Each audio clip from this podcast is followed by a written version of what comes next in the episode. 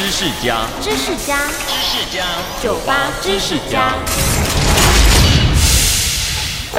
中秋节吃柚子，大家都会想到麻豆文旦，但麻豆文旦并不是专指麻豆生产的文旦哦。文旦是柚子的一种，台湾柚类中常见的就是白柚、西施柚和文旦。当初文旦从福建沿海引进台湾后，是在台南改良成功的，因此将品种命名为麻豆文旦。时至如今，麻豆文旦在台湾所有柚类中，已经是占最大宗，比例高达九成，更是台湾柑橘类中产区分布最广的水果。从台北八里到台南麻豆，再到花莲鹤冈和台东东河，都有麻豆文旦呢。收听酒吧知识家，让你知识多增加。